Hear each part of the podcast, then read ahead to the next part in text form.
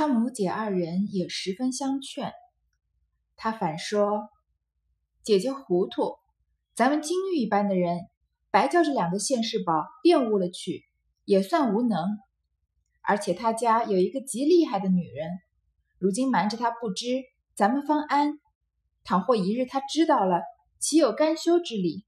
必有一场大闹，不知谁生谁死。趁如今。”我不拿他们取乐作践准则，到那时白落个臭名，后悔不及。因此一说，他母女见不听劝，也只得罢了。那尤三姐天天挑拣吃穿，打了银的又要金的，有了珠子又要宝石，吃的肥鹤肥鹅又宰肥鸭，或不或不称心，连桌一推，衣裳不如意。不论零断心枕，使用剪刀剪碎，撕一条骂一句。究竟贾珍等何曾随意了一日，反花了许多昧心钱？这尤二尤三姐啊，经过贾珍贾琏这一场，她彻底的想开了，她就觉得人生苦短，就是用英文说就是 you only live once，你只活一辈子就活这么一次，而且感觉活也活不了多久了，到时候。这个所有事情闹起来，我们白落一个骂名，不如我们就每一天都像末日狂欢一样，把它就是开心到淋漓尽致。所以这个尤二姐和尤老娘劝他，他也也反而来劝他们说：“姐姐你真糊涂啊！我们是金玉一般的人，虽然他们名声不好，但是在这个尤尤三姐自己认为自己品格是高洁的，是个金玉一般的人。嗯，他说白叫这两个现世宝叫贾珍啊、贾琏这两个人玷污了去。”这样也算我们无能，况且呢，现在这件事情王熙凤还不知道，所以我们才能有一时的安稳。如果有一天王熙凤知道了，我们哪可能有好日子过啊？到时候不知道谁生谁死，所以趁现在他不知道呢，不如我们就拿这些臭男人啊，取了作践准则，好好的就是拿他们玩闹玩玩弄玩弄，然后占尽他们的便宜，免得到时候我白落白落个臭名，后悔不及。不然我们现在好像。装的好像就是呃对他们敬而远之一样，那以后这件事情闹出来，我还不是要落落落个骂名吗？所以这个尤二姐和尤尤老娘看到他不听劝就罢了，这尤三姐啊就越发的放肆起来。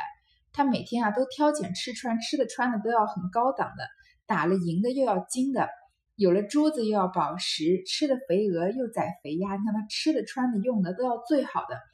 稍稍有不称心啊，他就把桌子一推，掀桌子，然后衣裳要穿的不好啊，不管是多么名贵的绸缎，或者新的还是旧的，他就用剪刀把它剪碎掉，撕一条就骂一句，骂他们。而且贾珍他们之前不是我们说了吗，在他身上并没有讨到什么便宜，反而就在他身上花了许多的昧心钱。其实尤三姐这样的一个表现，也就是她生命应该是算是走到离尽头不远的一个反应。因为这样子的生活不太可能长，不可能是长久之计。贾琏来了，只在二姐房内，心中也悔上来。无奈二姐倒是个多情人，以为贾琏是终身之主了，凡事倒还知疼着知疼着痒。若论起温柔和顺，凡事必伤不必义，不敢恃才之自专。实较凤姐高十倍。若论标致、言谈行事，也胜五分。虽然如今改作改过，但已经失了脚，有了一个银子，凭他有甚好处也不算了。偏这贾琏又说：“谁人无错，知过必改就好，故不提以往之淫，只取现今之善，便如胶受漆。”似水如鱼，一心一计，视同生死，哪里还有凤萍二人在意了？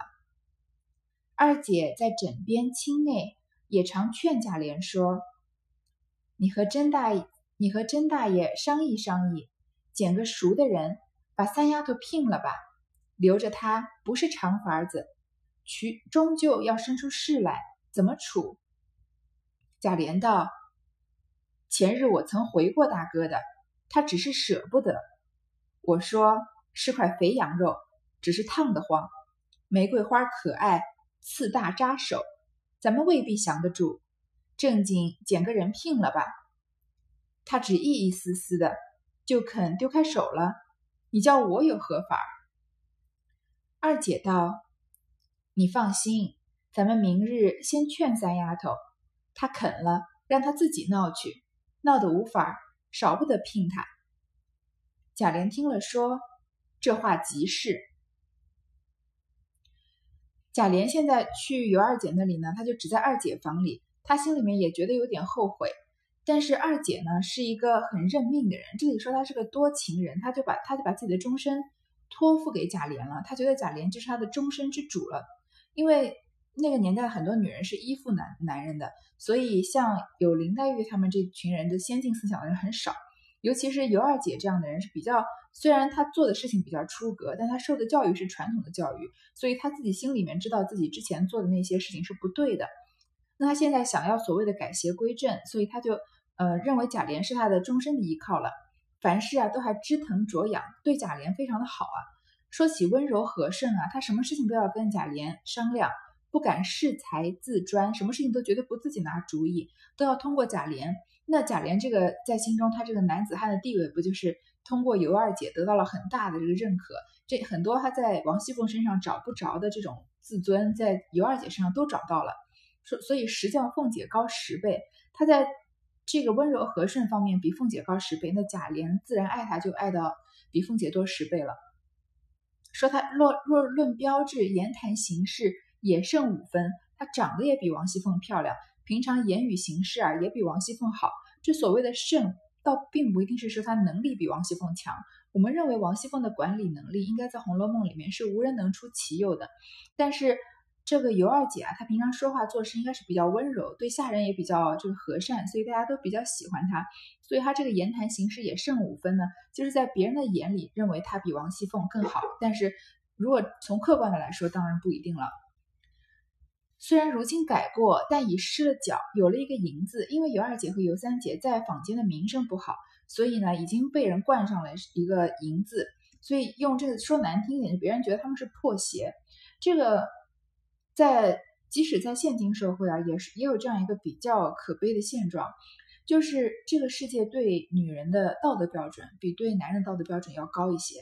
所以在嗯，如果就是夫妻之间，或者不管是名名人还是明星啊，夫妻之间如果有其中一方出轨了，如果是男性出轨的话，被原谅的几率倒是比较高。嗯，或者是他所谓一个男的如果在婚前就有很多的女朋友，或者名声很风流。然后结婚之后定下来收收心，当了好丈夫、好父亲，别人都说：“哎呀，浪子回头金不换。”他现在就改邪归正了。然后他其实本性是好的，但是同样的事情，如果换了个性别来看呢？如果是女性在婚姻里面出轨，或者是女性婚前有很多的男朋友，或者这个名声不好，然后结了婚之后呢，嗯，相夫教子，一心带孩子，别人反而会嘲笑她老公，说她是什么接盘侠，被戴绿帽啊什么的。然后对女性。的这个，她以后如果想要改邪归正，再重新回到这个社会上面来的，这个阻碍也比较多一些，这是一个比较令人觉得惋惜的一件事情。然后另外一个方面呢，这个世界这个社会对男人的能力上面标准要比对女性高一些。如果说这个一个女人生完孩子，她就不再工作，在家里面相夫教子，好好的抚养孩子，嗯，很多人这个大部分人都认为，只要家庭生活过得去，这个。只要金钱经济上面能够负担，大家都认为这个选择是无可厚非的。但是如果一个男人因为有了一个孩子之后，然后他就决定自己在家好好的照顾孩子、教育这个孩子，然后做贤内助，让他的老婆出去工工作啊，出去养家，那别人就会觉得这个男的是所谓吃软饭的，会觉得没有什么出息，就有很多话来来说。所以我们常常讨论到女权这个词，我前面也大概提过一下，很多人对。就一提到女权，就是闻之色变，就觉得有些有些时候把它搞得特别极端。其实女权并不是说女人要做跟男人一样的事情，要呃，或者是要跟男人一样的穿着，只是我认为这个社会对女性的标准可以和对男性的标准稍微平衡一些，就是对女性的道德标准不要像呃，就是对女性的标准不要像对男性的道德标准这么低，然后对嗯女性在能力上的标准也不要像对。男人这个也不要像这个现今社会一样，就是比不上，好像女的就自然是比不上男的，有所谓的职场天花板一样，就是在道德和能力上都在对男女都一视同仁。就像我前面说过，你们面对我们面对同样的一扇门，然后手手手中握的同样的一把钥匙，这就是对女性真正的平等了。当然，那个年代对这《红楼梦》所书写的年代呢？那自然是不能跟三百年后的今天比了。即使是三百年后的今天，我们还有很多可以进步的空间。所以那个时候的尤二姐和尤三姐呢，因为他们之前有过这个淫的那个名声，所以后面他们再想要改邪归正是不太可能的。这个社会不太可能给他们这个机会，所以也就直接导致了他们未来的悲剧了。但是贾琏这个时候正是对尤二姐很爱的时候呢，所以他并不在乎尤二姐的过去。那说到这个银子，谁能贾琏贾琏又比又能比尤二姐干净多少呢？毕竟他沾过的女人就是肯定是不比尤二姐沾过的男人少的，所以他就认为谁人无错，知过必改就好。他就是真心的原谅了尤二姐，再也不提他之前的事情，只取现今之善，只只看他现在好的一面。所以两个人啊是如胶似漆，似水如鱼，好像鱼在水里面一样。两个人是非常相爱的。然后呢，一心一计，视同生死，似乎就是要跟这个尤二姐同生共死了。你在这里看到他们两个人过了一段非常甜蜜的生活，但是你在后面看贾尤二姐要死的时候，贾琏是不可能跟他同生共死的，甚至他难过都只难过了一会儿，一小会儿而已。但这个时候正是爱的时候呢。所以怎么会再想到王熙凤和平儿两个人呢？那尤二姐在枕边亲内，在被子里面枕边睡觉的时候啊，都会跟贾琏说：“说你跟这个甄大哥商议商议，跟贾珍商议商议，捡个熟的人把三丫头聘了吧。”好，这个尤三姐现在现时候跟贾珍闹得不清不楚的，她不可能真的嫁给贾珍，因为这个社会上面的道德标准不太允许，因为她她的这个贾珍是她的姐夫，那。而且他的名声又很差，所以他说，就趁着他跟贾珍有这个不干不净的关系，不如让贾珍找一个熟的人，把这个三丫头给娶过去算了。留着他呢，也不是长法子，因为你看他现在这个活法，这个放放肆的活法，终究要生出什么事来，这样以后还怎么办呢？贾琏说啊，我之前是跟贾珍说过的，但是他舍不得，我是这么跟他说的，是块肥羊肉，只是烫得慌。你看他把。贾琏在内心深处是看不起女性的，他把这些女人比作什么呢？是一块肥肉，但是呢，它很烫，你揣在怀里烫得慌，好吃，但是你又吃不到，你只能揣在怀里啊，就是一个负担。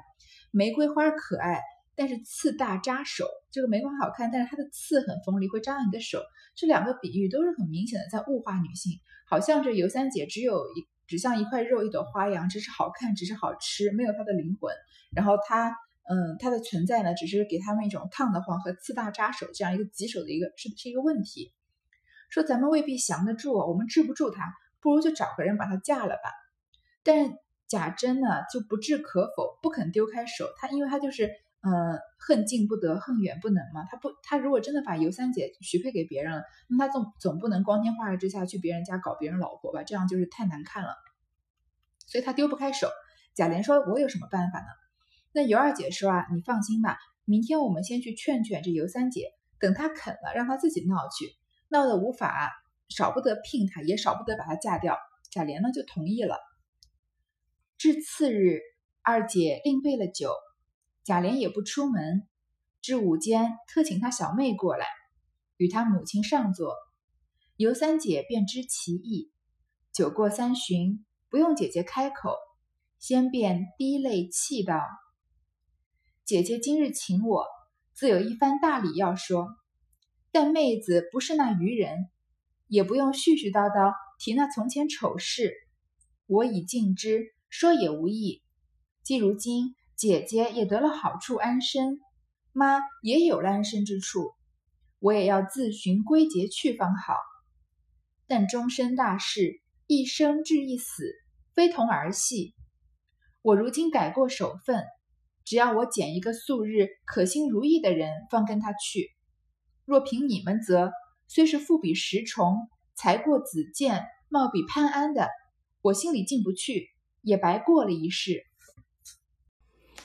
第二天啊，他这个尤二姐就备了酒，贾琏呢也不出门，就专门请这尤三小尤三姐过来，和他母亲上座，尤老娘也在这儿。那一看这个正事呢，正事呢，尤三姐就知道要谈什么，肯定是要说她的婚事。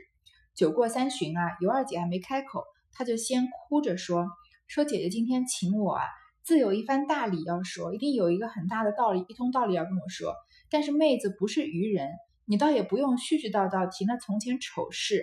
就是尤三姐这个很清楚，尤二姐心里想的是什么。她这个尤三姐的。”这个名声不好，然后到现在还在这个瞎胡搞的，跟贾珍啊、贾蓉他们说之前的这些丑事，你也不用说，我自己知道，我自己做的丑事我自己知道，你说也没有用，因为已经是过去的事了嘛。现在姐姐啊，你有了好处安身，那妈妈也有了安身之处，看来我也要自寻归结去逢好，我也自己要去找一个可以了结的地方。但是呢，这是我的终身大事，一生一生至一死，或活着就是。活就是活是他家的人，死是他家的鬼嘛。从活着到死，就是我后半辈子就是这么一件事了，非同儿戏。说如果我现在我现在改过守分，我改过自新，安守本安守本分，再也不像从前那样这个乱搞。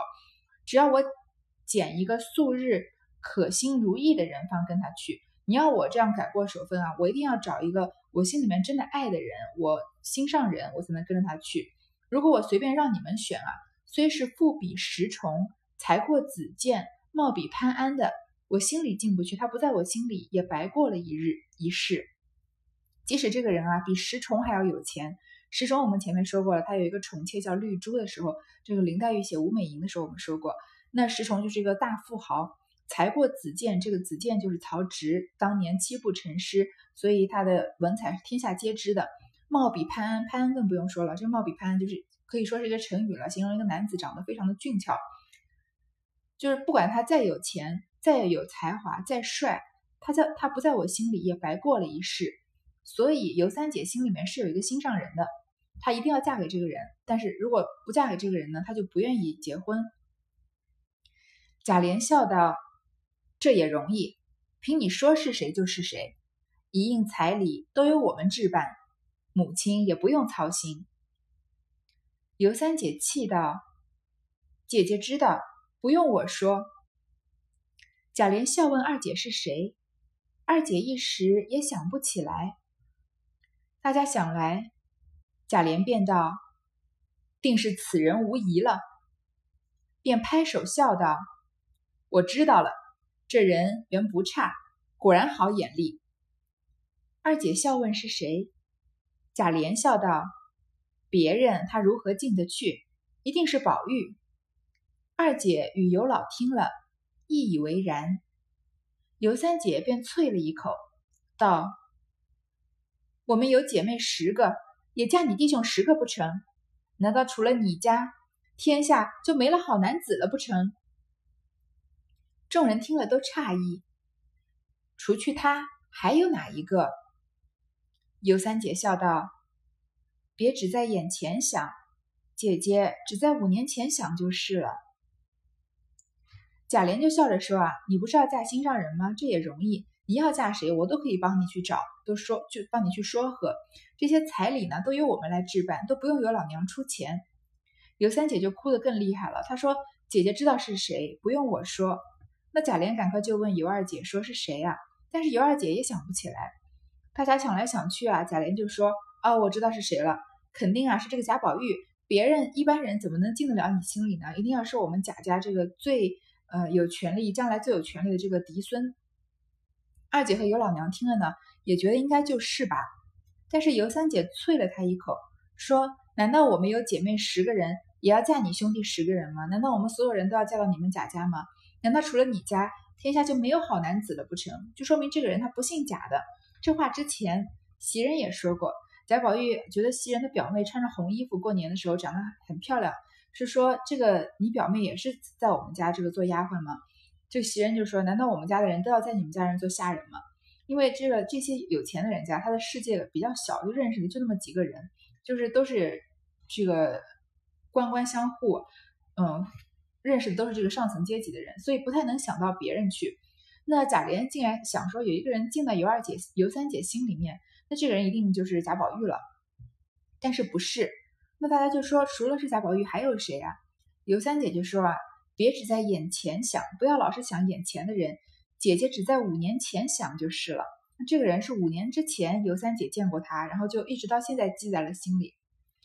正说着，忽见贾琏的心腹小厮星儿走来请贾琏说：“老爷那边紧等着叫爷呢，小的答应往舅老爷那边去了。”小的连忙来请。贾琏又忙问：“昨日家里没人问？”星儿道：“小的回奶奶说。”爷的家庙里同甄大爷商议做百日的事，只怕不能来家。贾琏忙命拉马，龙儿跟随去了，留下星儿答应人来事务。正在说尤三姐的这个心上人是谁，突然贾琏的小厮星儿走过来请贾琏说：“啊，老爷那边紧等着叫爷呢，是贾赦有事情找他，说小的答应啊，往舅老爷那边去了。”我就说啊，你往贾珍那儿走了。所以呢，赶快过来请。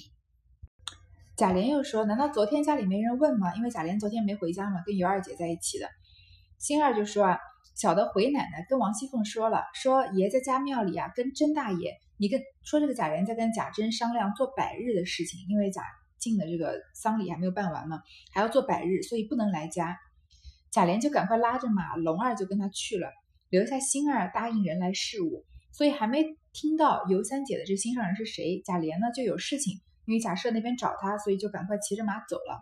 那尤三姐这个心上人是谁呢？我们下一回再说。